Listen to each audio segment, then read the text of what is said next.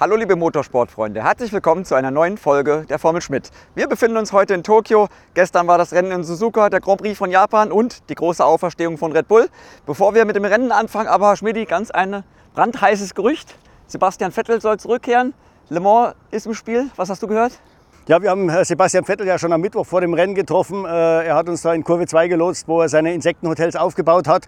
Und da haben wir am Ende natürlich auch über den Motorsport gesprochen. Und ich habe gesagt, ja, wie ist es so? Und er sagt, ja, es tut schon hin und wieder weh immer mal öfter eigentlich in letzter Zeit, wenn er sich das so anschaut. Suzuka hat natürlich nicht geholfen, das ist seine Lieblingsstrecke. Er hat seine Ex-Kollegen in Kurve 2 alle beobachtet. Ja, und dann kamen so Gerüchte auf, dass er unter Umständen ein Comeback plant in der WEC, also mit einem Jota Porsche in Le Mans und davor noch äh, Testfahrten abspulen soll in einem LMP2-Auto, um sich mal zu akklimatisieren. Wir haben ihn dann am Sonntag darauf angesprochen.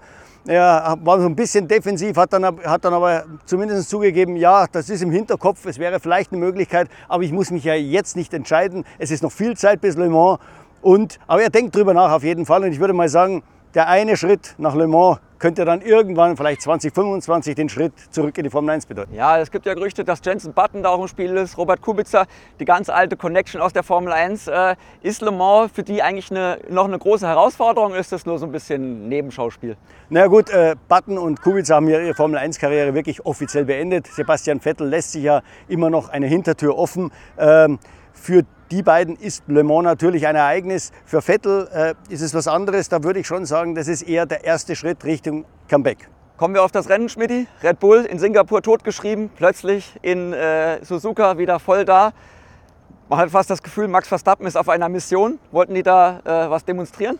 Ja, sie wollten was demonstrieren. Erstmal hat man so das Gefühl gehabt, sie wollten alle anderen dafür bestrafen, dass man dann mal ein Rennen verloren hat. Äh, Max Verstappen war von der ersten Runde an, ist auf einem anderen Planeten gefahren. Das, das, war jetzt nicht eine andere Klasse, das war ganz, ganz weit weg von allem anderen. Ich meine, in Suzuka, wir hatten im Q1 Abstände vom ersten zum letzten von 1,5 Sekunden. Er fährt aber dem zweiten um über 0,5 Sekunden davon, fast sechs Zehntel. Also das war eine andere Welt, kann man sagen. Und auch im Rennen. Er hat ja vor dem Rennen zu Christian Horner und dem Team gesagt, ich will euch einen Sieg schenken mit 20 Sekunden Vorsprung. Es sind 19,3 Sekunden geworden, also nicht ganz geklappt. Aber es hat gezeigt, äh, wie gut der Red Bull ist, wenn man auf Rennstrecken kommt, wo die dem Auto richtig liegen. Und man muss wahrscheinlich rückblickend sagen, Startkurse mag das Auto nicht. Ja, ich wollte gerade fragen, hat man die äh, Niederlage von Singapur schon komplett erklärt oder ist es immer noch ein Mysterium? Ja, es ist schon noch ein bisschen ein Mysterium. Alles weiß man nicht. Man hat ein paar Ideen, haben sie gesagt, aber die kann man jetzt im Simulator fahren. Aber Helmut Marko meinte, da muss man vorsichtig sein. Offensichtlich ist unser Simulator, also der Red Bull Simulator, bei Startkursen ein bisschen ungenau. Man hat das schon in Monte Carlo gemerkt, wo die Prognosen andere waren wie das, was man dann auf der Rennstrecke gesehen hat. Und jetzt wieder, also äh, es hat offensichtlich schon was dazu, damit zu tun, mit diesen relativ langsamen Kursen, wo man mit einer hohen Bodenfreiheit fährt, wo man über die Curbs drüber muss, um schnell zu sein, dass da der Red Bull seine Probleme hat, wenn man es mit dem Setup nicht richtig hinkriegt. Und das ist sicher ein Faktor. Aber man hat auch gesagt, die paar Ideen, die wir jetzt haben, können wir eigentlich erst wieder an der Rennstrecke ausprobieren und da müsste man ein Jahr warten. Ja, eine große Steigerung hat auch McLaren hingelegt, waren in Suzuka plötzlich wieder zweite Kraft, weit vor den, vor den anderen Top-Teams. Lag das auch nur an der Strecke?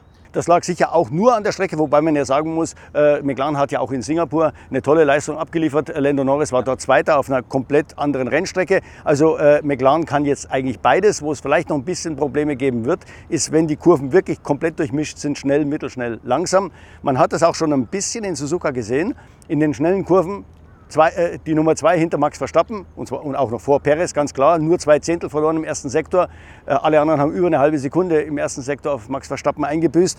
Äh, aber, das muss der Teamchef Andreas Stella zugeben, das hat ihn auch ein bisschen geärgert. Man hat es gemerkt, die Haarnadel, die Schikane, da wo man eigentlich jetzt schneller sein wollte mit diesem Singapur-Upgrade, waren sie unter den langsamsten. Er hat gesagt, das sind wir nicht nur langsamer als Red Bull. Da gibt es einige andere Autos, die uns dort Zeit abnehmen. Ja, über Oscar Piastri müssen wir auch noch ein Wort verlieren. Als Rookie gleich in die erste Startreihe gerast, am Ende das erste Podium eingefahren. Der Mann hat Extraklasse, oder? Absolut. Also das ist ein Weltmeister von morgen. Das spürt man, wie gesagt. Der ist vorher 15 Formel 1 Rennen gefahren. Suzuka ist eine der schwierigsten Rennstrecken. Da sind auch schon Meister vom Himmel gefallen. Äh, und äh, er hat sich da unglaublich methodisch vorbereitet. Am ersten Tag war er gar nicht so schnell. Da habe ich eine halbe Sekunde hat ihm auf äh, Lando Norris gefehlt. Aber der wird da nicht nervös. Der hat genau sein Programm. Er weiß, wie er sich das einteilt, wie er die Strecke lernt. Und dann im Qualifying war er plötzlich da und hat ihn dann auch noch geschlagen. Das war natürlich unglaublich. Lando Norris hat im Rennen zurückgeschlagen das ist natürlich Erfahrungssache. Reifenmanagement, das lernt man nicht in 15 Rennen. Das merkt man gerade mit diesen Autos, mit diesen Pirelli-Reifen, die so kritisch sind. Das ist unglaublich schwierig zu erkennen, wo der Reifen am meisten leidet. Man muss, das Reifenmanagement hat Piastri dann auch irgendwann wo mal gesagt, das ist ein anderes in den schnellen Kurven als in den langsamen Kurven. Das muss man alles erst begreifen. Dann ändert sich natürlich die Strecke während des Rennens. Äh, das Auto wird leichter ähm, und, und das muss man, da muss man sich anpassen. Aber wenn man das ganze Rennen sich anschaut, der letzte Stint war eigentlich der beste von Piastri. Das heißt, er hat schon während des Rennens gelernt. Ja. Kommen wir auf das Duell dahinter. Ferrari gegen Mercedes sind ja nicht gewohnt, dass sie plötzlich nur noch dritte und vierte Kraft sind. Obwohl Ferrari im letzten Rennen ja doch schon äh, einen besseren Eindruck macht, einen stärkeren Eindruck als Mercedes. Der Rückstand wurde jetzt auch auf, glaube ich, 20 Punkte verkürzt. Äh, woran liegt es? Ist Mercedes da ein bisschen aus dem Tritt gekommen? Ja, man hat so ein bisschen den Eindruck. Also in dem Maße, wie Ferrari beginnt, sein Auto zu verstehen und auch die Abstimmung, wie man die Defizite mit der Abstimmung überspielt. Äh, denn Suzuka, das muss man sagen, war eine Problemstrecke für Ferrari. Da ist, da, da ist alles geboten, was der Ferrari nicht will. Lange Kurven, schnelle Kurven. Äh, es war sehr viel Wind, es war sehr extrem heiß. Äh, aber Sie haben äh, den äh, Mercedes im Training auf jeden Fall mal abgehängt. Hat sicher auch ein bisschen mit dem neuen Unterboden zu tun, obwohl äh, Fred Vasseur mir gesagt hat, passt auf, die späten Entwicklungen jetzt im Jahr, die bringen vielleicht noch so ein Zehntel oder was. Da kommt jetzt nicht mehr viel. Aber es hat was geholfen. Man ist in der Startaufstellung vor Mercedes gestanden. Das heißt, Mercedes war unter Druck und musste dann im Rennen natürlich schauen. Sie haben gehofft mit der besseren Reifenabnutzung, dass sie Ferrari schlagen können. Hat aber nicht funktioniert. Und vielleicht noch eins muss man dazu sagen, so wie Ferrari sein Auto besser versteht, habe ich das Gefühl fast, äh, äh, Mercedes kommt immer mehr in den Wald. Es dauert immer länger, bis das Auto einigermaßen am sogenannten Sweet Spot, wie die Engländer sagen, ist. Also quasi die perfekte Abstimmung. Und äh, manchmal erreichen sie sie nie. und dann steht man im Rennen vor dem Problem und muss da dementsprechend reagieren. Ja, Russell hat als einziger eine Einstoppstrategie gefahren, ist am Ende nicht ganz aufgegangen. War es die richtige Entscheidung, äh, Risiko zu spielen? Auf jeden Fall, denn äh, äh, George Russell konnte nicht viel verlieren. Es war klar, wenn er die normale Strategie fährt, kommt er hinter beiden Ferrari ins Ziel und vor Fernando Alonso. Wenn er die Risikostrategie fährt, wird er zwar beim Boxenstopp, äh, wird er zwar vielleicht hinter Alonso fallen, aber er wird ihn auch, äh, einholen, weil er einfach schneller war, ganz klar. Ähm, also insofern war das Risiko gering, aber was sich auch in den letzten vier Rennen gezeigt hat, Mercedes fährt immer Risikostrategien, weil sie äh, kompensieren müssen, dass das Auto auch im Rennen nicht mehr so überlegen ist. Kommen wir zu Ferrari, die haben ja auch ein bisschen unglücklich taktiert. Carlos Sainz ist am Ende noch hinter Lewis Hamilton gefallen. War das ein Fehler mit dem zweiten Boxenstopp? War auf jeden Fall ein Fehler, denn ähm, man hätte reagieren können auf Lewis Hamilton. Äh, der Sainz hatte, glaube ich, knapp vier Sekunden Vorsprung auf Hamilton. Also selbst wenn er da eine Runde später reinkommt, würde er den Undercut verhindern. Man hat dann aber, ja, weil man es verschlafen hat, vier Runden äh, gewartet, um den äh, Reifenvorteil zu vergrößern. Hatte dann natürlich das Problem, Sainz musste an beiden Mercedes vorbei. Die Mercedes haben sich da ja schon am Anfang des Rennens so ein bisschen in die Haare gekriegt. Dann ist der Kommandostand ein bisschen unruhig, äh, äh ja, unruhig geworden, weil wir haben gesagt, die, die, fahren ja, als wären sie in verschiedenen Teams. Äh, und zum Schluss gab es eine richtig heftige Diskussion zwischen Kommandostand und den Ingenieuren. Und am Ende hat Toto Wolf aus der Ferne, er war gar nicht da in Suzuka, ein Machtwort gesprochen und hat gesagt, nee, der Russell muss jetzt den, äh, den Hamilton vorbeilassen, dass wir wenigstens einen vor dem Ferrari halten, weil sonst hätte Sainz unter Umständen beide überholt. Und die Anweisung an, an, an äh, Russell war ja ziemlich klar, it's an instruction, George. Ja. Und da gibt es dann nichts mehr zu diskutieren. Ja, hat, uns vielleicht, hat uns immer noch ein bisschen Action beschert am Ende. Kommen wir mal nach ganz hinten ins Hinterfeld. Da gab es ja auch Action, vor allem am Start äh, mit den Kollisionen. Wen siehst du da gerade momentan vorne so im Kampf der letzten vier? Ja, also im Moment muss man ganz klar sagen, hat Alpha Tauri das beste Auto. Das sehen auch die anderen drei so. Äh, obwohl Alpha Tauri mit fünf Punkten relativ abgeschlagen in der, in, der, in der Tabelle ganz hinten steht, haben alle die Angst, dass die vielleicht noch mit einem Lucky Punch oder vielleicht zwei Lucky Punches ähm, dann die entsprechenden Punkte holen. Und ich, ich, würde sagen, das ist möglich, wenn, wenn sie auf die richtige Rennstrecke kommen und wenn sie taktisch keine Fehler machen. Ich meine, Zunoda ist immerhin in die Top 10 gefahren. Er war schneller als Fernando Alonso auf die eine Runde am, am Samstag. Im Rennen hatten sie ein bisschen zu hohen Reifenverschleiß. Die Taktik war auch nicht ganz glücklich. Äh, man hat äh, Zunoda in den Verkehr geschickt. Aber die sind auf jeden Fall in der Lage, die anderen drei zu schlagen aus eigener Kraft. Beim Williams, was natürlich den wehgetan hat, das war jetzt eine Rennstrecke, wo man Punkte machen kann. Die Williams sind ja auf den schnellen Rennstrecken gut und das hat nicht funktioniert. Albon äh, hat sich mit Mühe und Not ins Q2 gerettet, aber dann im Rennen, man hat schon am Samstag gemerkt, der Reifenverschleiß ist viel zu hoch. Also sie hätten auf jeden Fall auch im Rennen die Alpha Tauri nicht geschlagen. Ja, Bei Williams hat es ja dann auch noch richtig gekracht. Die haben ordentlich Kleinholz produziert, Sargent schon im Qualifying, Albon dann im Rennen. Werden da nicht langsam die Ersatzteile knapp? Ja, das ist ein, ein großes Problem. Ich meine, äh, Sargent hat im, äh, im Qualifying einen Totalschaden abgeliefert. Äh, Dave Robson, der Einsatzleiter, äh, ja, hat was gesagt, es ist besser, ich zähle die Teile auf, die nicht kaputt gegangen sind. Da war alles dabei, Motor, Getriebe, Chassis, Aufhängungen, äh, Seitenkasten. Ähm, der, der Albon äh, und der Sargent hatten durch ihre Kollision im Rennen beide wieder einen Frontflügel kaputt, ja. beide einen beschädigten Unterboden. Man hat sie dann auch aus dem Rennen genommen, weil es sinnlos war, weiterzufahren. Äh, das Problem ist bei Williams, äh, die Teile werden vielleicht nicht knapp, es gibt noch genügend auf Lager, aber es sind halt alles alte Teile. Man will partout jetzt keine neuen Teile oder die letzte Spezifikation nicht nochmal neu produzieren. Äh, James Wolfs, der Teamchef, hat mir gestern erzählt, äh, wir haben zurzeit nur zwei Autoklaven laufen, einer ist kaputt. Ja. nur mal zum äh, besseren Verständnis, Mercedes hat da fünf laufen, die, die gehen rund um die Uhr.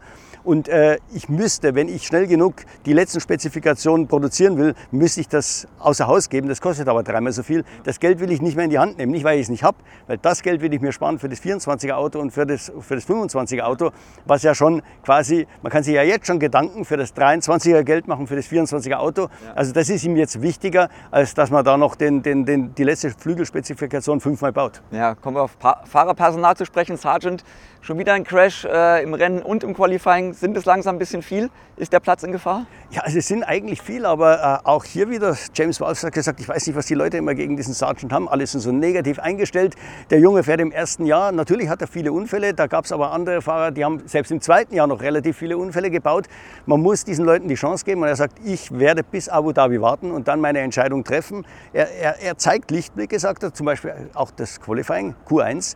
Die Runde war bis zum Unfall, und der Unfall ist ja 300 Meter vor der Ziellinie passiert, ja. exakt so schnell wie die von Albon. Und das auf einer Rennstrecke, die wirklich schwierig ist. Er sagt, zum ersten Mal hat er auch in dem freien Trainings richtig gut gearbeitet, hat sich methodisch auch gut vorbereitet auf das Qualifying und dann ist halt wieder passiert.